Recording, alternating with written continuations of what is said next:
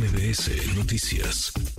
La opinión de Alberto Beñé con Manuel López San Martín.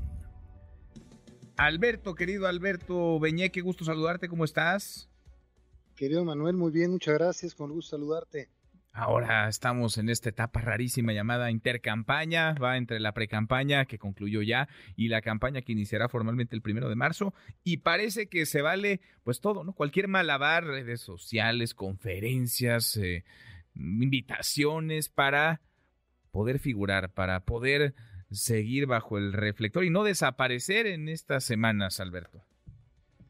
Así es, Manuel, vivimos en el mundo de la simulación, del engaño a la ley y la verdad es que pues durante meses se hicieron precampañas cuando estaban todavía prohibidas. Las campañas legalmente debieron haber empezado hasta la tercera semana de noviembre del 23 y desde meses antes pues tuvimos en realidad precampañas.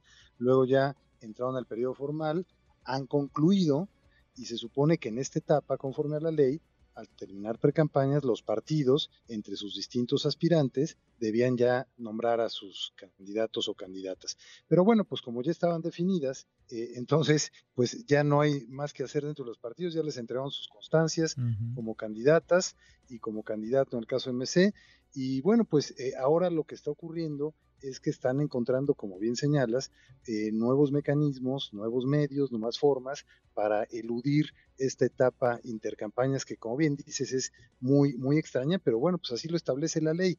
Eh, eh, el punto es si estos actos son ilícitos, son violatorios de la legislación electoral o no, si se están utilizando recursos, pues uno supone que sí, porque estas cosas cuestan, sea como sea, y pues si la autoridad electoral va a hacer algo o no. Eh, por lo visto no hay ninguna intención de actuar eh, al respecto. Sin duda, sin duda. Y las lagunas ahí están, ¿no? Las lagunas como la ley misma, hecha, redactada por los partidos a través de sus legisladores. Ellos hacen la ley y ellos hacen la trampa, Alberto.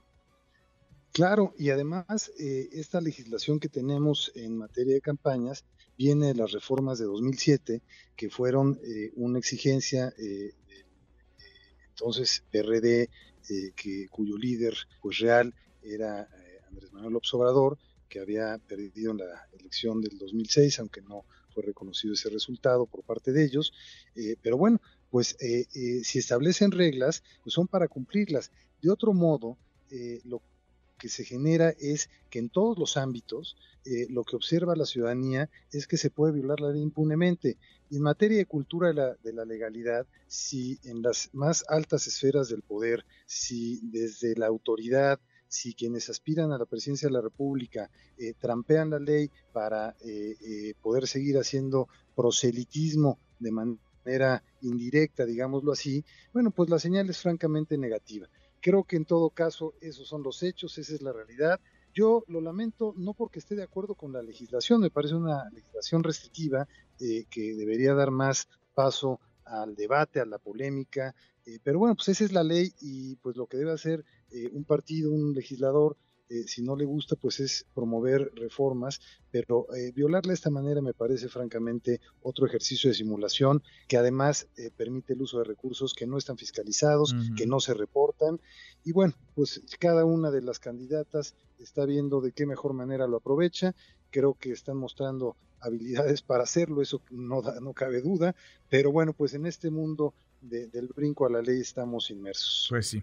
En fin, temporada de simulación. Llevamos ya un buen rato. Creo que nos instalamos como país en la simulación hace un buen rato, querido Alberto. Qué gusto escucharte como siempre. Gracias. Igualmente, Manuel, un abrazo. Muchas gracias. Un abrazo grande. Muy buenas tardes. Es Alberto Beñera.